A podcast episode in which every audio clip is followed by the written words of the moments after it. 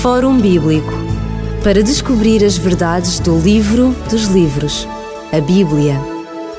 Fórum Bíblico. É com alegria que mais uma vez nos encontramos na sua presença. Este é o programa do Fórum Bíblico. No Fórum Bíblico estamos à conversa sobre o livro de Daniel.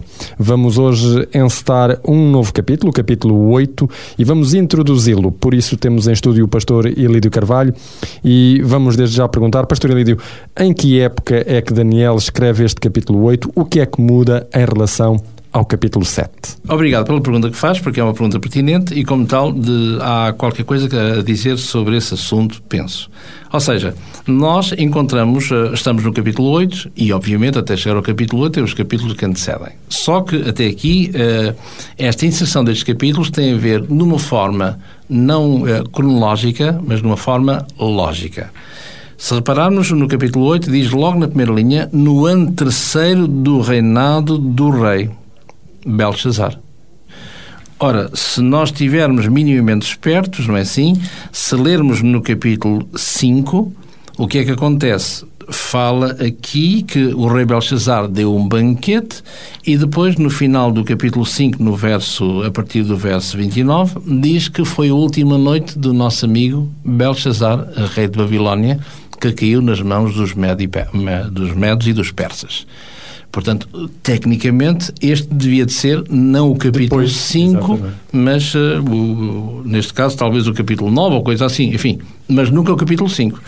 Portanto, o que é que quer dizer com isto? Se o capítulo 8 fala acontecimentos do terceiro ano do reinado de Belshazzar, o capítulo 7 diz no primeiro ano do rei Belshazzar, ora, deveríamos pelo menos ter o capítulo 4, teríamos o capítulo 5, que é o teor do capítulo 7, teríamos o capítulo 8 a seguir, que é o teor, uh, o capítulo 6, que era o teor do capítulo 8, né, do terceiro ano, e finalmente o capítulo 5, que é o último ano de vida do nosso é amigo Belshazzar. É assim? Pronto. Para dizer o quê? Para dizer que estamos no ano terceiro de Belshazzar, sensivelmente no ano 551 da nossa, antes, perdão, antes da nossa era. Ora, dito, uh, fazendo esta pequena, esta pequena introdução, Portanto, vemos aqui que o profeta vai ter, a exemplo do passado, do capítulo 7, vai ter uma continuação, se quisermos, da visão, uma pincelada da mesma visão, mas noutro, noutro, com outros figurantes. A ideia, o final do texto é é o mesmo, dizendo, isto é, eh, vai dizer a sucessão dos, dos impérios. E aqui, curiosamente, eh, enquanto no capítulo 7 vemos eh, a referência ao, ao leão, ao urso e ao leopardo e a um, um animal, uma besta, enfim, um animal estranho, é assim? Estes quatro animais, cada um representa de per si um poder, como já vimos no passado recente. Aqui, curiosamente, já não temos a menção ao leão, ou seja, que simbolizava Babilónia. Porquê? Porque Babilónia uh, estava exatamente uh, prestes a desaparecer. a desaparecer. Portanto, fora da cena política, uh, era necessário contemplar aqueles que iriam ter o seu protagonismo na cena política. E é por isso que aparece daqui no capítulo, no capítulo 8, eh, não é assim? Aparecem-nos algumas vertentes, algumas, algumas janelas desta visão. Em primeiro lugar, este capítulo, eh, perdão, do capítulo 8, no verso 3 e verso 4, portanto, aparece uma, uma personagem que é, uma entidade que é o carneiro. E este carneiro tem algumas, uh, tem aqui alguns considerantes a fazer, diz assim no verso 3, levantei os meus olhos e vi, e eis que um carneiro estava diante do rio, o qual tinha duas pontas, e das duas pontas eram altas, mas uma era mais alta do que a outra, e mais alta, e a mais alta, perdão, subiu por último. E viu que o carneiro dava amarrados para o ocidente, para o norte e para o, e para o meio-dia, Ora, e vemos aqui o quê? Este carneiro que tem, este símbolo uh, do carneiro que tem as duas pontas, que no fundo vai uh, o, o, o, Império de Babilónia, que não é considerado aqui, porque já estamos uh, numa forma de passado em relação à Babilónia, mas vamos agarrar, o, vamos, há aqui um símbolo que é paralelo à, à visão anterior do capítulo 7, que é o urso. O urso também é dito que tinha um lado mais alto que outro. E, e aqui uh, vemos também que este animal tem uh, uma. Tem duas pontas. Tem duas portanto... pontas, muito bem. Uma mais alta do que outra. E todos nós sabemos que é. Uh, sabemos. Agora, e esta. Ah, é, ainda bem que eu falei nisto. É assim, todo, ia dizer, nós sabemos que é o Império X, não é? É verdade que não sabemos. É neste capítulo 8 que vai dar nome exatamente quem é quem porque eh, aqui nós podemos dizer, e a história o confirma, é um facto, não é assim? Mas é necessário que possamos deixar, dentro da medida possível, deixar que a própria palavra de Deus, ela mesma diga o que é que ela pensa acerca do símbolo que previamente anunciou. Portanto, esse carneiro que tem estas duas pontas, uma mais alta do que a outra, porque se nós lermos aqui no verso 20, diz assim: Aquele carneiro que viste, com as duas pontas, são os reis da Média e da Pérsia. Ora, portanto, que é aquele, aquele poderio que era, na visão anterior, representada pelo urso. Uh, esta coligação destes dois poderes, a Média e a Pérsia, que depois uh, a Pérsia vai uh, absorver totalmente a Média, ficando com um poder só. Por isso é que a outra sobe mais do que a outra, a outra é mais alta do que a outra. Eh, logo a seguir, no verso, a partir do verso 5, encontramos uma outra fase da visão, que é a existência em palco de um outro animal, um bode. E diz aqui que vinha do Ocidente, sobre toda a terra, portanto estamos ali o verso 5, mas sem tocar no chão. Ora, podemos ver eh, sem tocar no chão, portanto, vemos grande que velocidade. É qual que simboliza exatamente com, com grande velocidade. E, e sem tocar no chão, e aquele bode tinha uma ponta notável entre os olhos. Dirigiu-se ao carneiro, verso 6, tinha as duas pontas, o qual tinha visto diante do rio, correu contra ele com um grande ímpeto e toda a sua força. Verso 7, e o vi chegar perto do carneiro e irritar-se contra ele, e feriu o carneiro e lhe quebrou as duas pontas pois não havia força no carneiro para parar diante dele. E lançou por terra e o pisou a pés, não houve quem o pudesse livrar do carneiro da sua mão. E o bode se engrandeceu em grande maneira, mas estando na sua maior força, aquela grande ponta foi quebrada, subiram no seu lugar quatro notáveis, a saber, para os quatro ventos do céu. Portanto, Ora, temos aqui um combate entre dois animais, do qual um, o último que vem, o bode, portanto, destrói completamente o carneiro. Exato. E dentro destes dois litigantes, não é? De, ao ser este bode destruir o vencer o carneiro, não é assim? Uh, e agora, como fizemos no início, para definir quem é o carneiro, quem, quem, é, o, bode. carneiro, a própria, o próprio Daniel, e agora sim, como dissemos ainda há bocadinho, pela primeira vez dá a conhecer quem é quem. Podemos recorrer à história humana, com certeza, não é assim? Profana. Mas, diz aqui no verso 21, uh, eh, mas o bode peludo é o rei da Grécia, a ponta grande que tinha entre os olhos é o primeiro rei, portanto, e a história diz-nos claramente que é Alexandre Magno, que no fundo não estamos a dizer mais do que dissemos até aqui, embora com símbolos diferentes, não é assim? Uh, que neste caso, no passado, era uh, o leopardo. E diz aqui, uh, continuando, no verso 21, mas o bode peludo é o rei da Grécia, portanto é o primeiro rei, já vimos, verso 22, e o ter sido quebrado, levantando-se quatro em lugar dele, significa que quatro reinos se levantarão da mesma nação, mas curiosamente, mas não tendo a força anterior. Ora, vemos aqui que nesta dúzia de anos do, do Império Macedónico, portanto, liderado pela sua ponta maior, o primeiro rei, portanto, Alexandre Magno, portanto, ele vai conquistar todo o mundo na época, o mundo então, conhecido então. E tal era a velocidade muito maior que o reino anterior, Babilónia, que demora mais tempo a ocupar menos espaço. Perdão, que demora mais tempo a ocupar menos espaço. E este, curiosamente, demora menos tempo a ocupar muito o mais espaço, do espaço. Exatamente. Ora, e por isso é que é dito aqui neste pormenor uh, profético, não é assim? Repito, no capítulo 8, no verso 5, a meio do verso 5, diz que vinha do Ocidente sobre toda a terra, mas sem tocar no chão. E, portanto, neste embate, nestes dois litigantes entre o bode e o carneiro, o bode é vencedor, com certeza.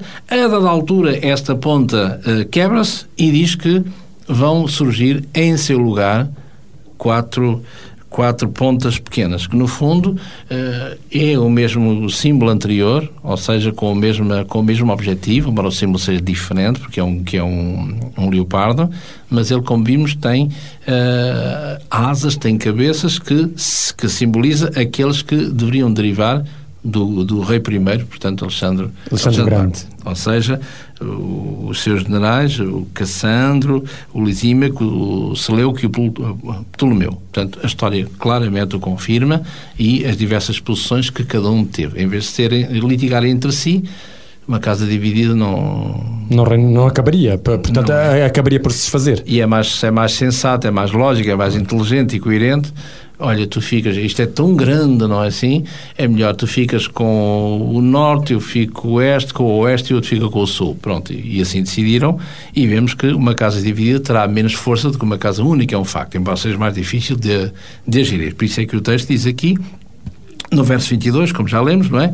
No final, mas não com a força dela, ou seja, do, do poder do poder primeiro. Pastor Elídio Carvalho, nós estávamos, portanto, a ver estes dois animais que entram em confronto e há um fenómeno interessante. Eh, enquanto que os outros animais eram animais selvagens, portanto, falávamos de leão, falávamos de leopardo, falávamos de urso, falávamos de um animal que nunca ninguém tinha visto. Estes são animais, nós poderíamos dizer, animais domésticos, ou seja, um carneiro e um bode uh, conhecem-se, são animais domésticos. Há alguma razão para que neste capítulo 8 se mude o símbolo destes animais? Eh, parece que, subjacente ao texto, há uma, efetivamente uma razão para que possam ter escolhidos, uh, ser sido escolhidos estes animais que não são, uh, portanto, selvagens, não é assim? Uh, mas são uma fauna que nós conhecemos que é, pertence ao nós chamamos os animais domésticos. domésticos. Por outro lado, subjacente ao, ao que estamos a, fa falar, no sentido, no sentido teológico do termo, estão ligados também, eram usados no antigo Israel como uh, ligados ao santuário. Ou seja, animais inerentes ao sacrifício, quer um, quer outro. Ora, e o que é interessante é que no, no decorrer do texto, e nós aqui estamos neste, neste preâmbulo, nesta simples introdução, para que se vai projetar para algo que irá acontecer, que não é mais, repito, sempre, uh, creio que já dissemos aqui, que o esqueleto principal é Daniel 2, não é? E à medida que as visões vão sucedendo, vão eh, enchendo de, de, carne, de nervos e de, de, tudo isso, não é? E de pele, é? é? o que estamos, é o que o Daniel tem feito até aqui. Ou seja, podemos ir compreender o panorama geral à medida que ele vai sendo revelado. E vamos enchendo esse tal esqueleto. Ora, eh, vemos que repetem-se os mesmos, eh, sim, o, o conteúdo dos símbolos, os símbolos é que são diferentes, mas o conteúdo ele é repetido e acrescentado à medida que nós avançamos. Vamos neste, neste crescendo. Ora, e é dito aqui que eh, nesta sucessão entre o carneiro, e o carneiro, como vimos, tem mais de um lado do que do outro, quando, como dissemos, a Média e a Pérsia quando a Pérsia vai subjugar no ano 547 da nossa era a média, portanto, para ser um lado maior que é só a Pérsia, e por isso é que quando aparece, uh, na, vence, quando Babilónia é vencida pelos Medes e pelos Persas, nesta primeira coligação aparece, portanto, uh, mais a Pérsia a dominar em relação à, à média. Uh, vimos também há pouquinho em relação ao Império Grego, que, que é simbolizado pelo, pelo bode, que vai vencer o, o carneiro, não é assim? E vai vencê-lo em duas batalhas, a Batalha de Maratona e a Batalha de Arbelas, onde uh, Alexandre uh, vai vencer os persas, já, portanto, enfraquecidos. Mas agora, como já vimos, eles, por sua vez, este império vai, não, não vai ter descendentes, não é assim? Exato. No auge, Alexandre morre em Babilónia. Portanto. Exatamente. No auge da sua força desaparece, como, como profeticamente estava aqui descrito, e o reino, como dissemos também, é dividido, uh, permita-me, equitativamente pelos seus generais. E o que é que acontece em seguida? Ora, e em seguida é, é o que nós encontramos aqui no verso 9 Uh, diz que uh, de um dos ventos, embora aqui há uma, uma pequena artifício linguístico aqui, de uma delas, delas uh, pontas, mas é de um deles vento, tem a ver com, com a declinação dos casos aqui presentes, sai uma ponta pequena E é interessante que esta ponta pequena, que, que nos outros era tido como uma besta, como um animal que, que vai dar origem a, a outros tais, estes, estes eh, chifres eh, pequeninos, ou um chifre, propriamente dito, é dito aqui no verso 9 que destes ventos sai uma ponta mas atenção que o texto é interessante, é, convinha que nós pudéssemos ler e saber ler, ou, ou pelo menos tentar ler dentro daquilo que não está. Ou daquilo que está, mas só subrepticiamente anunciado. E diz aqui, vai aparecer uma ponta, o, o texto tem cuidado de dizer, uma ponta muito pequenina. E repara que no verso 9 é dita essa ponta muito pequena que se expande para diversos sítios, não é assim? Para o meio-dia, ou seja, para o sul, para o oriente e para a terra formosa. Uh, e depois diz no verso 10, e diz que ela se engrandece. Portanto, de muito pequena passa a crescer. Exatamente. A crescer. E no verso 11 diz que, não só no verso 10, diz que se engrandece até um, um determinado limite, não é assim? Ou até aos anjos do céu, ou até ao povo de Deus, se quisermos. E no verso 11 diz que vai ter a ousadia de crescer junto a este príncipe do exército. E este, este Sar, este príncipe, que é na, na, nomenclatura bíblica e em particular no livro de Daniel, que tem a ver com um príncipe, não é um príncipe qualquer, como alguns comentaristas apontam para um tal eh, senhor chamado Etíocos Epifânio IV, não é? Eh, mas isso seria, um, uh, seria outra, outras águas, não é assim? Mas para dizer que está ligado a uma personagem bíblica que é a pessoa de Jesus Cristo. Este príncipe dos príncipes e bastava ler um par de textos para vermos isso. Por exemplo, aqui no livro do Êxodo, por exemplo, no Êxodo, no capítulo 13 e no verso, salver, no verso 5, eh, quando Moisés estava em pleno deserto eh, com as ovelhas do seu sogro, e onde ele vai ter uma. Curiosamente, tinha passado ali quase todos os dias e naquele dia vê uma coisa que nunca tinha visto até ali e que realmente nós também, se víssemos uma coisa parecida, chamaria a nossa atenção. O que nós dizemos noutra linguagem é como o sol, não é? Eh, eu não sou físico para poder meter-me nesses, nesses, nesses meandros, mas como é que uma coisa que arde, mas que não, não se, consome, se consome, não é verdade? E é isso que chamou a atenção do nosso amigo, o nosso amigo Moisés, não é assim? Diz aqui no verso 5 que uh, disse: Não te chegues para cá, tira os teus, os teus sapatos, porque na terra onde tu estás é terra santa. E o que é que ele tinha visto? No verso 2, uma sarça que ardia, mas a sarça não se consumia. Ora, e que onde ele se aproxima, como dizemos aqui no verso 5, diz: Tira os teus pés, que a terra onde tu estás é uma terra santa. Ora, há esta nomenclatura desta entidade celeste que vai falar, vai dialogar com Moisés. Uh, curiosamente, no livro, a, no livro a seguir, um livro que mais à frente, melhor dito, no livro de Josué, no capítulo 5, Josué também vai ter a visita de uma entidade celeste, tendo em conta que havia umas batalhas à sua frente, porque ele estava num crescendo para a terra de Canaã, segundo a promessa de, de Deus quando saiu do Egito. E diz aqui em Josué, no capítulo 5, no verso 13, 14 e 15, ele aparece-lhe aquela, aquela personagem e, e Josué faz aquela pergunta: És tu dos nossos ou dos nossos inimigos? Verso 14, ele vai dizer: Não, eu sou, estou convosco, eu venho agora como príncipe do exército do céu. É mesmo na nomenclatura que nós encontramos em Daniel. Portanto, se engrandece contra este príncipe, este, este. Sarreceba. Ora, eh, portanto, e depois diz no verso 15, diz que no verso 14 que Josué, em função do, do, do que lhe aparece, ele vai prostrar-se e adorar, portanto, vemos que não é o anjo, que o anjo não tem direito à adoração, claro. como sabemos, e no verso 15 diz: Então disse este Sar, Sarreceba, este príncipe dos exércitos, a Josué: Descalça os teus sapatos. Uh, tira dos teus pés os teus sapatos, porque no lugar em que estás é terra santa. Curiosamente, é a mesma nomenclatura que vimos anteriormente. Portanto, para dizer o quê? De uma forma muito simples e sintética, que esta entidade, que o, que o chifre, que começou muito pequenino, que vai crescer até o exército do céu, vai crescer mais um pouco, como elástico que era, até ao príncipe do exército, uh, no capítulo, portanto, no capítulo 8 e no verso 11 de Daniel, e, e agora vai, vai acontecer alguma coisa.